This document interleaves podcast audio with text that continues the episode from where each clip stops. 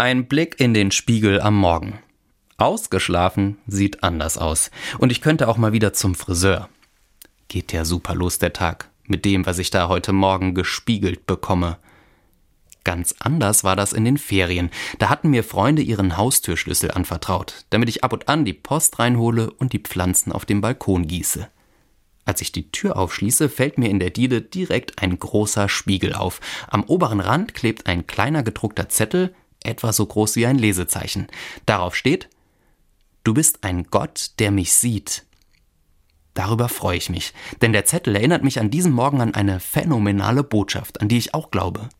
Da gibt es einen Gott, der mich sieht, immer und überall. Nicht in der Art und Weise, der liebe Gott sieht alles und überwacht mich auf Schritt und Tritt, sondern Gott sieht mich liebevoll an. Egal wie ausgeschlafen ich aussehe, wie viele graue Haare oder Falten im Spiegelbild dazugekommen sind. Gott sieht nicht auf das Äußere, sondern auf das Herz. Sogar auf das, was ich schon lange nicht mehr sehe. Potenziale und Talente, die vergraben sind.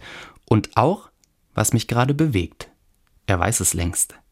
Du bist ein Gott, der mich sieht. Das ist die Grundlage für eine lebendige Beziehung, in der ich meinem Schöpfer alles anvertrauen darf.